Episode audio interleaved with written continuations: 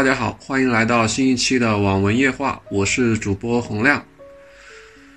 这应该是我在录的二零二零年第一期网文推荐栏目，距离上次录网文推荐也应该有挺久了，大概两三个月了吧。正式节目开始之前，还是我们的例行广告啊。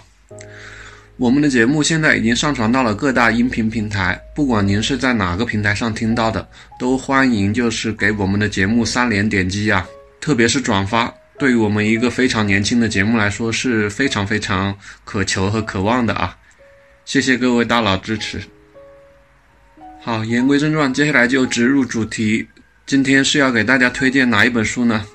就是一本叫做《全球进化》的网络小说。作者是叫咬狗啊，他的真名是刘畅，这个我不是特别确定啊，是在网上查的。我是在网上看了有一个梗，就是说，因为这本书的主角名字就叫刘畅，然后说作者的真名跟这本书的主角名字是一样的，也是叫刘畅。据说这么样写起来会更有代入感。我是从这个梗上面知道作者的真名的，不知道是不是真的。我感觉这个作者比较惨啊！我看他写了六本书，被封了四本。现在在各个平台上，你我们能够查到的书，仅存的就是两本，一本是他的成名作，也就是我们今天要讲的这本《全球进化》，另外一本是他相对来说最新的一本书，不过距离现在也有一年左右了，叫做《战宠入侵》。这个作者好像不怎么火，我看他微博也处于长期未更新状态。可能有些作者就是这样，写了一本成名作之后，因为各式各样的原因，写作之路就走得磕磕绊绊吧。因为不太了解啊，确实在网络上查的资料也比较少，不太好做过多的一个评述。只是知道他不怎么出名，而且也没有什么太多新作品，写了六本书被封了四本，大概是这样子。然后这期节目可能跟平时还有一个不同啊，我们会把这期节目的时间分为两半。一半主要是讲《全球进化》这一本网络小说，另外一半的时间则是主要去讲现在席卷全中国的新型冠状病毒肺炎，讲一下最近的疫情情况。我看完这本书的时候，应该正好是临近春节的时候，大家应该知道，那个时候是新型冠状病毒疫情刚刚爆发，进入全国人民广为人知的时候。我觉得这种末日题材的小说跟现在疫情之下的中国其实还是有相似的地方的啊，特别是平民心态这一部分。所以我觉得可以在聊这本书的时候顺便聊一下疫情，也算是给这本书一个比较新的角度去谈吧。我相信在这次疫情的情况下，因为大家都宅在家里，其实也看了不少瘟疫啊，或者是世界末日相关的一些作品。就是人们心里总会有一些不安嘛。好，那我们就开始讲书了。首先，我们讲一下这本书的一个主线情节呀。刚刚在前面我们就有说到，这是一个关于世界末日的故事。故事讲的是2014年高考失利后，主角刘畅在父母的逼迫下来到了一所名为行知的寄宿学校复读。没想到上课的第一天就有奇怪的红色雾气降临，从此。整个世界都陷入了这种能够极大程度的阻碍光线信号乃至声音传播，同时又能够促进生物进化速度，并且让生物变得极为狂躁的雾气包围中。简单来说，就是他在上学的第一天就碰到了这种奇怪的红色雾气，并且这种奇怪的红色雾气笼罩了全世界，促进了全世界的一个动植物的一个变异啊。人类瞬间就从整个世界的霸主地位到了整个食物链的，我不能说底端吧，至少也是中下端，造成了一种前所未有的地位扭转吧。故事比较简单啊，我先讲讲我想推荐这本书的原因吧。第一个是我说实话，我比较喜欢这种末日类的题材，不管是说。电影《二零一二》啊，或者是说后天啊，包括就是游戏《生化危机》啊、恐龙危机啊这一类型的题材，都是我从小到大所热爱的。然后呢，我在网文这一边也难得去选择看这样一个角度的小说，所以刚看的话，确实觉得这个题材也还算深得我心吧。其实这本书的主线情节，在我眼里是跟《生化危机》是有点像的啊，这也是可能我能够把这本书看下来的一个主要的原因啊。只不过在《生化危机》里是以人类为主去发生主要的变异，而在那个全球进化里是以动物、植物为主去发生变异，人类本身也有一些改变，但是变化没有那么大，更加没有群体性的变成僵尸的那种感觉，相对来说是整体比较正常，少数得到强化的人类去面对大量的变异动物、变异植物的这么一个故事啊。第二个原因来说的话，就是这本小说的作者想象力强。当然，写这种题材的作者想象力不强也不行啊。我在看这本书的印象中，觉得很多怪物的描写都比较逼真。我感觉作者写的时候应该是查了一些资料，在资料的基础上发挥了自己的想象力，确实写的比较逼真啊。当然，令我印象最深刻的就是那棵大柳树。这个大柳树算是全文里面一个比较大的 BOSS 啊，也算是贯穿全文的。前期可能还不算完完全全的智慧生物，只是说类似于一个杀人机器，会杀害大量的生命，而且杀了谁会吸纳谁的知识，但是自己本身是没有思考能力的啊。到了后面就有了，而且后面他的智慧提升到了一个相当高的一个高度，这个大家去看书会有一个比较直观的一个感触。总而言之，这个大柳树这个角色给我的印象是非常非常深刻的，包括初期写的那个下水道怪物给我的印象也很深刻。我印象中，那个下水道怪物瞬间让我想起来了我小时候看的那种释小龙跟郝邵文演过的电影啊，就是郝邵文在大便的时候，那个蹲坑的冲水池那里伸出来一只手啊，那个确实是童年阴影啊，印象深刻。所以作者一写这个下水道怪物，我立马就想起来那个。除了怪物的描写，作者对末世的感情描写的也比较形象。当然，这里我说的感情不是说爱情啊，你去看这本书就可以发现，主角刘畅从头到尾都没有跟书里面的任何一个女生发生过关系或者确立过关系啊，这个确实是难得一见的非常非常刚的这种直男文啊。所有的关于感情的描写基本上都是亲情友情。我觉得写的还算可以。从他一出场，同学的死亡，包括后面胖子的死亡，都是写的让我印象还算比较深刻的。而且在末日之下，主角有一个习惯，就是他每一个关系特别好的人去世了，只要有机会，只要有条件，他都会收集死者的一根手指骨头作为项链穿在一起，戴在自己的身上，寄托自己的思念。另外，书里面还有几个描写的细节让我也比较喜欢，这几个地方我也一一跟大家分享一下。一个是刘畅在面对末世中人性部分的显露，对适者生存这条规则的犹疑。简单的说，当人类身处世界末日的时候，其实这个世界的很多的规则都变了啊。你像，嗯，在正常的时候，我们会有正常的善恶价值观，会有正常的三观。但是，到了世界末日的时候，这一切基本的准则、一切基本的规则、一切基本的价值观，其实都会被打碎。活下来成了第一要务。除此以外，其他的什么锄强扶弱啊，包括同情心啊，包括就是说善恶啊这些东西，坦率的讲，都不是特别重要。这种转变怎么说呢？可能对有的人不是问题。对有的人可能就是很大的问题，我觉得是不能用简单的好人与坏人来归结这种现象啊。你像崇尚弱肉强食的，当然就是鼓吹在世界末日的情况下活下去，就意味着一切其他所有的规则都要通通靠边站。你如果活都活不下去了，还去遵守规则，就会显得很愚蠢，也没有任何价值。反过来讲，那些死抱着美好人类品德的，也不一定就是真真正正的大善人。你比方说像《三体》里面的程心那种，就是我们通俗的讲就叫圣母婊啊。当然，这两种例子都很极端。其实我们这本书的主角，也就是刘畅啊，他其实是处在一个中间值。一方面，我刚刚讲的道理其实他都懂，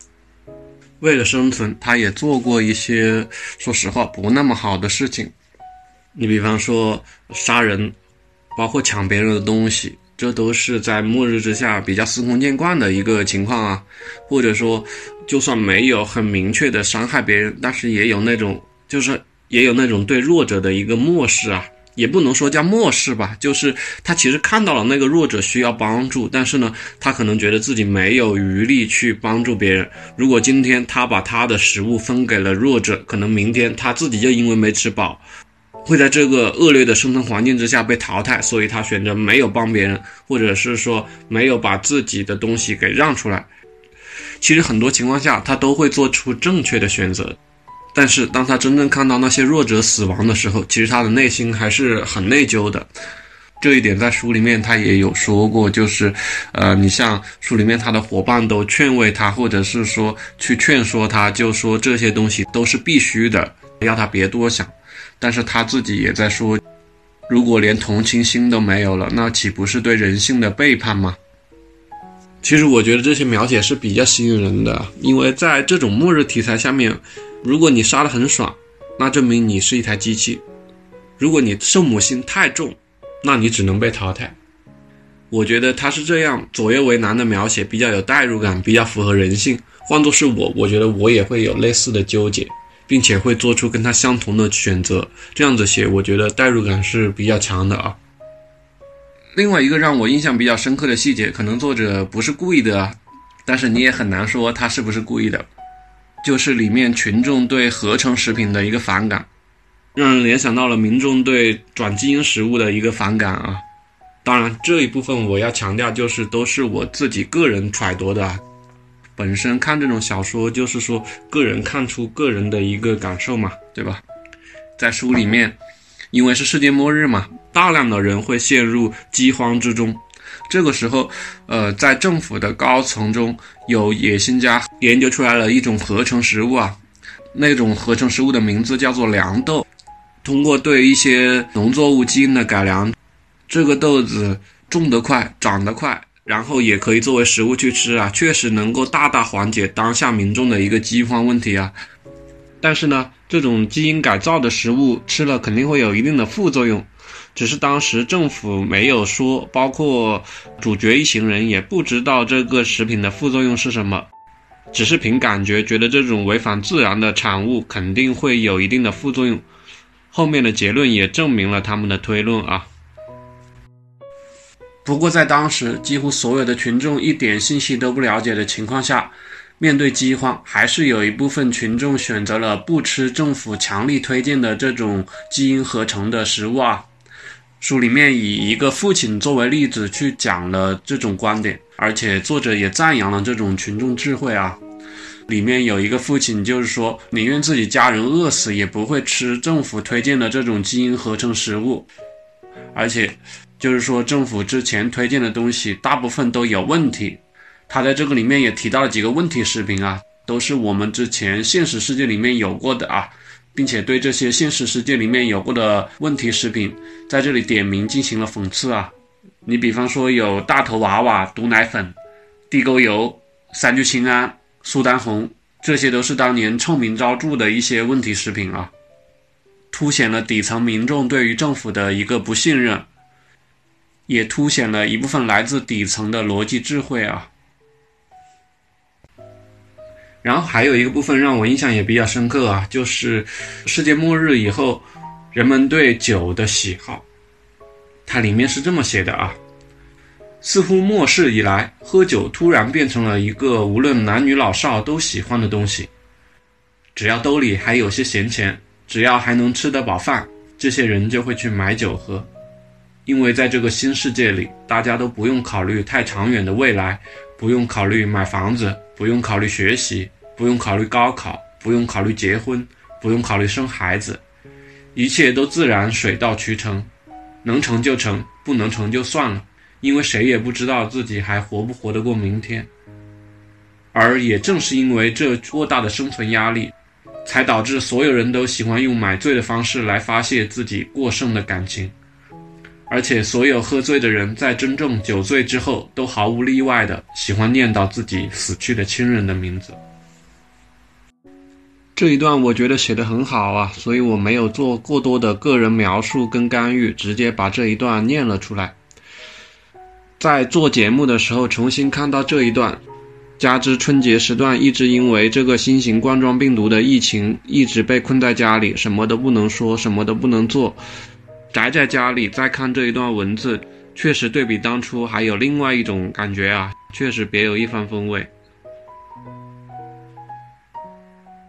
除了印象比较深刻的部分，接下来还是说一下这本书的一个缺点啊。这本书最大的缺点就是后期剧情有一点崩，作者对世界观架构以及对故事的把握有点跟不上前期开的脑洞，对不起他的一个想象力。当然，这也是我个人感觉啊。聊到这里，这本书其实我基本上想讲的就讲完了。这应该是我讲的算时间最少的一本书啊，因为确实在我心里面，我阅读到后面，我确实就是没有感觉到这本书有那种神作的感觉，但是又不得不说到我开开头说到的找书了啊。其实，在网络小说这块，你说找绝对的让你怦然心动的神作，这个按我现在的更新节奏来说，确实很难做到吧，也不能说完全做不到。而且很多网络小说都有一个特点，就是前半部分写的还可以，但是剧情从后半部分开始就慢慢的开始崩。这对于找书者来说就非常的难，你知道吗？就是怎么去讲呢？你比方说，我前面其实在介绍这本书之前，我还看了一本，就是叫《重生之出人头地》，其实那本书也写得很不错啊，是那种以五六十年代的香港为背景的网络小说，我觉得。这个角度的网络小说非常非常少。其实一开始我是想把那本书也单独做一期节目的，因为每次看那本书的时候，我就有那种看老港片的感觉。作者对于港味儿的描写确实比较到位啊。但是怎么讲呢？那本书大概看了刚刚才一半左右吧，就是到了百分之六十左右，它的剧情我感觉就有一点崩了。就是有一些作者很善于写草根。但是，像我们网络小说一般都会带一点那种 YY 情节，或者是主角的一种养成情节嘛，就是他慢慢的，他到了中后期，呃，阶层变了，然后面对的人变了，这个时候作者跨入了自己不熟悉的一个阶级或者不熟悉的一个语境，慢慢的描写就开始有一点崩塌了。其实这是很多很多小说的问题。我在找书的时候。有好几本书我都看了相当一部分了，不过他们不约而同的写到后半段，剧情都有一点崩。我自己又有更新节目的压力，所以没有办法，我只能撮子里面拔将军，选了这一本。而且正好我在这本书快看完的时候，武汉的新型冠状病毒肺炎爆发了，这件事情真的很大。这个话要怎么说啊？我感觉这是我这三十年来面对过的。来自官方、来自政府的反应最大的一件事，在我的印象里已经超过了非典，因为非典那个时候怎么讲，我才十四岁吧，可能也不是特别懂事，而且那个时候非典的爆发主要是在北京以及香港，包括广东等沿海地区，在我们湖南这种内陆地区还是相对来说比较少的，再加上那个时候社交媒体也没有那么发达，所以。确实印象没有特别特别深刻啊。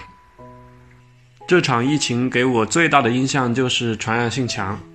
这个其实我们看每天的患者人数更新就能够比较直观的感受到啊。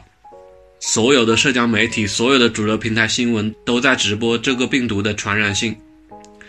所有的人出门基本上都戴了口罩，大部分人回来都会洗手。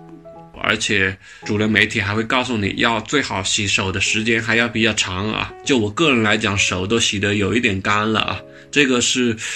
确实是前所未有的。这一切对我来说都是前所未有的。那么这个病毒给大家带来的现状是什么呢？大概是这么几个现状吧，我一点一点的讲。首先是第一点，就是说全国动员啊，这个全国动员的方式包括新闻、包括网络、包括街道，动员什么呢？动员大家出门戴口罩，回家多洗手，包括就是说少聚会、少扎堆、少出门。网上都有了口号啊，就是说为国睡觉，为国宅家，几乎全中国所有的城市街上的人流都大大的减少了。这个不是说只有武汉啊，而是说全国都是如此。然后第二个大的现状就是说，我们的春节假期延期了，上班的时间从正月初七到了初十。疫情的重灾区湖北是到情人节，也就是二月十四号才恢复上班啊。包括大部分的企业都在政府要求下延期了复工时间。你像我所在的公司，可能我们本来原本的计划是一月三十一号上班，但是呢，由于疫情来临，我们的上班时间由一月三十一号调到了二月十号。因为我人在陕西嘛，在我老婆这边，我本来还想跟我的上司去请假，就是说我希望能够错开八号、九号的回程高峰，买十号的机票的情况下，我的上司还告诉我。可以现在先不用急着请假，可能上班时间还要往后调，你就可以感受到这次疫情对这个春节的一些改变啊。包括我刚才正在录这期节目的时候，还收到了来自我们这个城市新型冠状病毒肺炎防控指挥部的一个短信提醒啊，就是号召广大居民宅在家中，支持配合啊。包括我们要做的一些什么，他会也会有一些基准的提醒啊。这连续的两三天，我都已经收到了好几条短信了，包括现在全网每天也在更新感染新型冠状病毒肺炎的一个数据啊。因为我们这期节目是在二月四号录制的嘛，那么我现在能够收到的数据就是说，截止到二月四号中午十二点，全国确诊感染新型冠状病毒肺炎的数据是两万零四百七十一例。然后疑似病例是两万三千二百一十四例，疑似加确诊加起来已经超过了四万啊。其中重症病例是两千七百八十八例，死亡病例是四百二十六例，治愈病例是六百五十七例。通过这几天的发展，治愈人数终于超过了死亡人数啊，也让这个国家多日的阴霾看到了一线光明啊。其实我刚才说到的是整个大家都能够在新闻里面，或者是社交媒体上面看到的一个印象，包括一个现状啊。除了大家对这个事情共识性的一些感慨之外，我还来补充我自己的一些比较个人化的小细节嘛。毕竟大家身处大时代，但是总会有一些个人的一些感慨嘛。一个是，我能够感受到这次病毒事件对底层的一个影响。有两个小故事让我产生比较大的感慨啊。这两个故事都是微博上看的，各位听友也不用追求过分的真实性。如果是假的，或者是说如果有人跟我求证，我会也会告诉你，我也没有确切的数据。如果你觉得是假的，那你就全当当个故事听吧。第一个故事是有一个农村老伯被确诊得了这个新型冠状病毒肺炎。因为家里穷，可能也缺人照顾，他在知道这个消息之后，就在自己的村里给自己挖了座坟，把坟挖好之后，就在这个坟头自缢了。我听到这个故事怎么去讲呢？我觉得，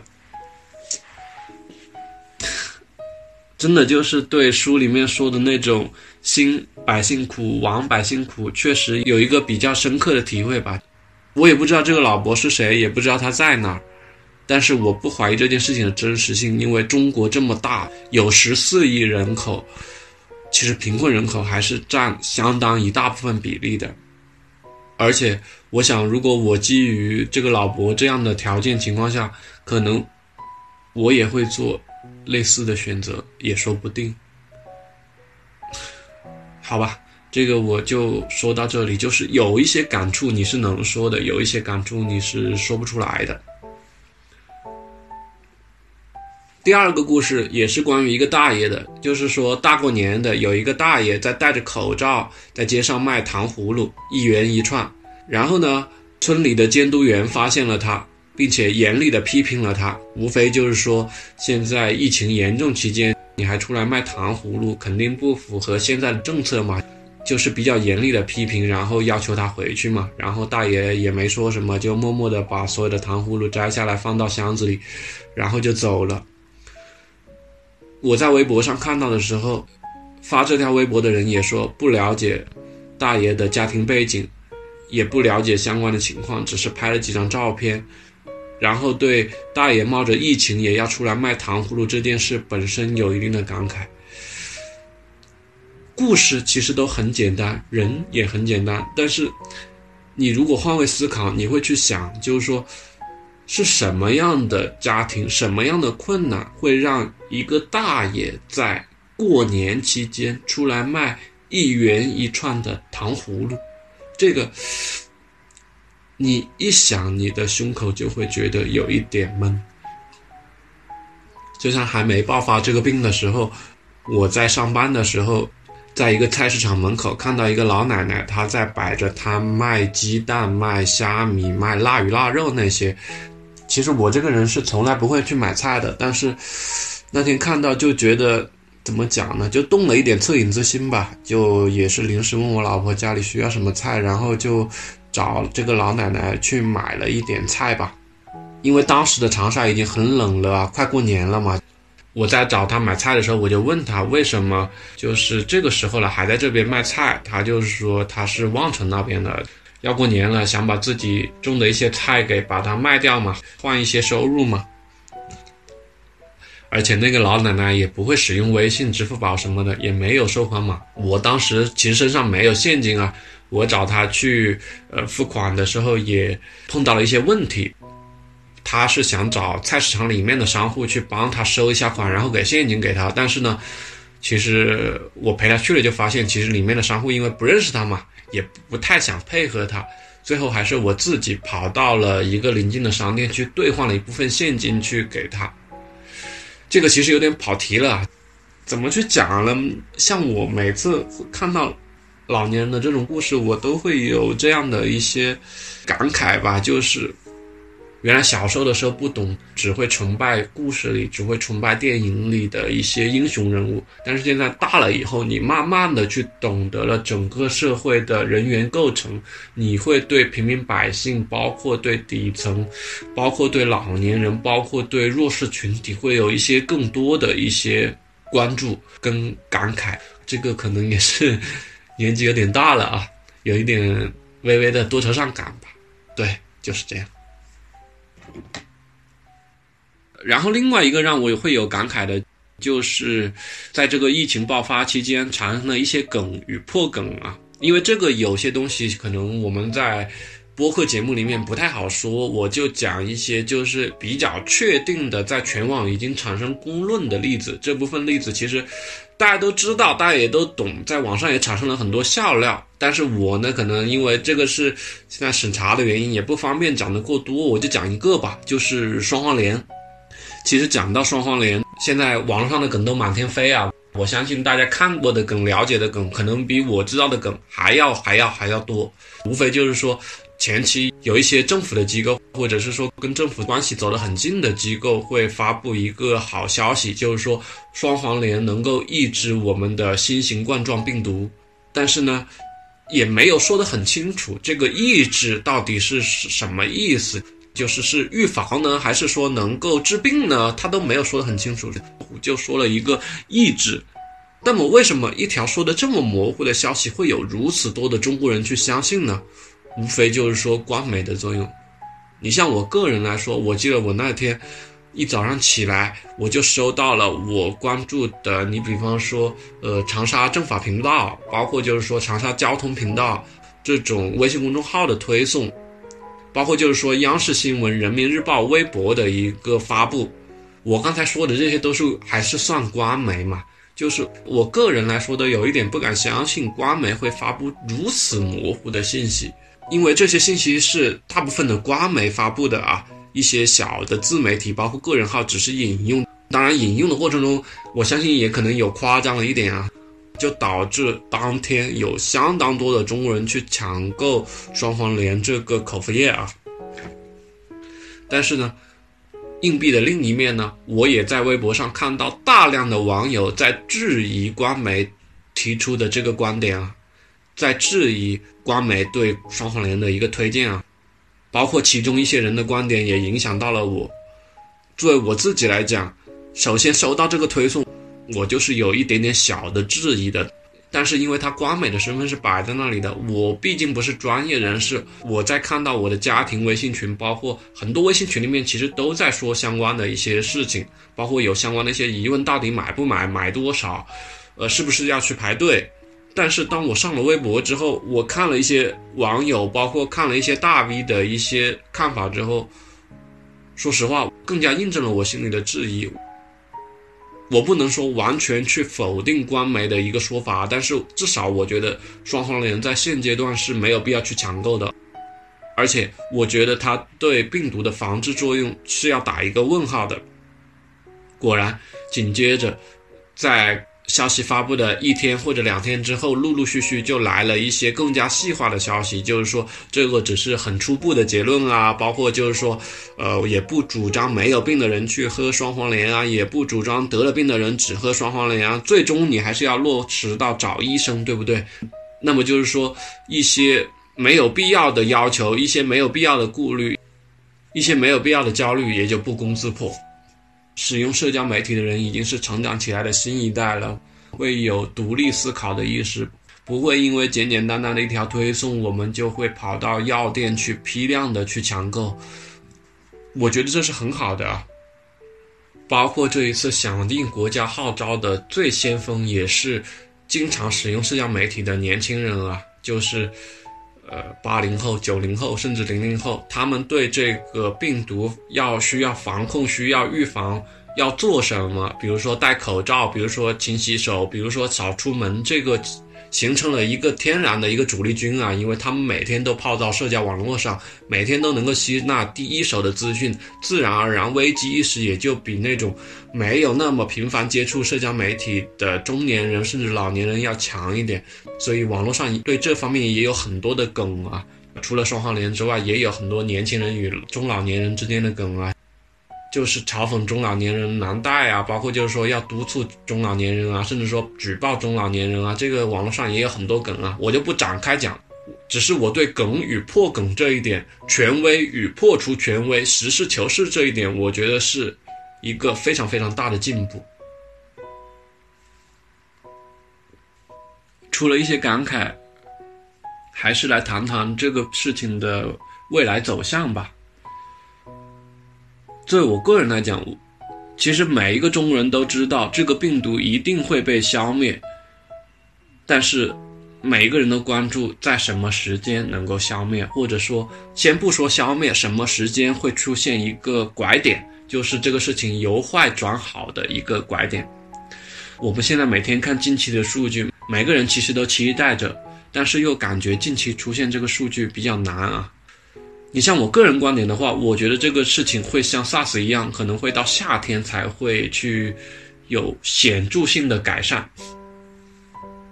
当然，前期我们可能会控制住，但是你说消灭它，甚至说有显著的成果，我觉得是会出现在夏天。我觉得这种天气因素还是会对病毒的消灭起一定的辅助作用，我们需要一定的辅助。现阶段我们能做做到的就是尽量不让病毒再次。显著扩大，而且我相信这个病毒对经济的影响是巨大的，特别是旅游业，包括餐饮业。其实显性的数据已经非常明显了，就是我开头提到的，现在就是说各个城市外出消费的人基本上是大大的减少了，更别说什么旅游啊什么的了。基本上你出去旅游或者出去吃饭都会被千夫所指。但是就是不知道最终这个数据产生的影响会有多大。有的时候，特别是在这种逆境之中，信心是比金子还贵的东西。嗯，我们的餐饮业、我们的旅游业有大的一个萧条情况，它在恢复的过程中，大家绝对是一个过程，就是说我要慢慢细细试探性的去做一些东西，然后更多的人在看到一些人吃了螃蟹去做了尝试，没有感染病毒，包括。国家的号召也好，各个因素的组合作用力之下，它才会慢慢的恢复。就是说，信心的恢复其实是一个过程，而不是一个结果。我相信有很多人都会默默的去感慨，默默的去关注这件事。就是大家的心态都很矛盾，一方面很庆幸自己现在没有感染病毒，但是另外一方面又对自己从事的行业，又对自己从事的事业，会在这次病毒爆发的事件过程中受多大的影响？我相信大部分的人心里也是忐忑的。这个确实没有办法，就是你个人发展永远是在时代背景下，只是你刚刚好撞到了现在这样的一个大时代，刚刚好撞到了这样一个黑天鹅事件，所有人都无法避免，只能说去面对，只能期待一切会好起来，而且最关键的是期待一切快点好起来。另外，在这个病毒扩散的过程中，其实有一些人也有那种比较过于恐慌的情绪在展现啊，包括我家里人其实也有一点啊。这个其实我也会努力的去想说服他们，无需过于担心啊。我想说的是什么？我就是想告诉大家，倒霉的事情其实每天都在发生，无需过于敏感。我想用三个数据来说明这个问题。数据的来源是回形针做的关于新型冠状病毒肺炎的一个科普视频。第一个数据是说，过去几年中国每年有大概八点八万人死于流感。第二个数据是说，二零一八年交通事故死亡人数大概是六点三万人。第三个数据是说，二零一八年生产安全事故死亡人数大概是三点八万人。这三个数据加起来有差不多十五万人啊！还是强调那句话，倒霉的事情其实每天都在发生。我们现在新型冠状病毒肺炎其实造成的死亡率也就四百多例，哪怕后面这个数字会发展，但是你对比这几个数据就知道，无需过于恐慌。我们在战术上肯定要去重视这个肺炎，要去重视这个病毒的影响，但是真的无需过于恐慌。我个人对未来永远是充满信心的，只是说，进入二零二零年以来，大家可能觉得意外的事情比较多。你比方说科比去世啦，包括就是说新型冠状病毒啦，包括就是说，呃四川地震啦，包括就是说美国跟伊朗的冲突啦，会让你感觉这个世界怎么突然一下这么乱？其实只是说我们。作为个体身处在大时代背景下，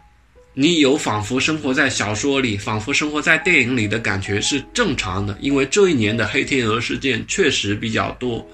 但是呢，你也无需过于担心。世界总是以它自己的规律在运转着，黑天鹅事件会有，但是不至于颠覆这个世界本身。借用回形针做的新型冠状病毒科普视频结尾的最后一句话：希望二零二零年我们都能有更多勇气。谢谢大家，谢谢，这期就到这里，再见。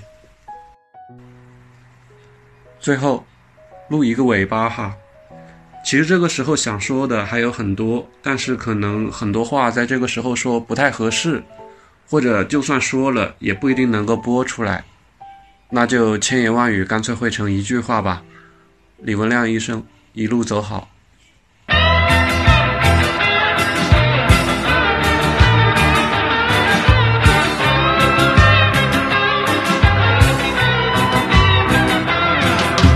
知之为知之，在乎不在乎，是人何其者，功劳复之也。知之为不知，在在不在乎，知人何其者？寒山之事也。不知为知之，不在乎在乎，知人何其者？其人是也。很久以前，我们的祖先都曾经这么说。曾经这么说，现在看看我们的青年，他们在讲什么？哇塞！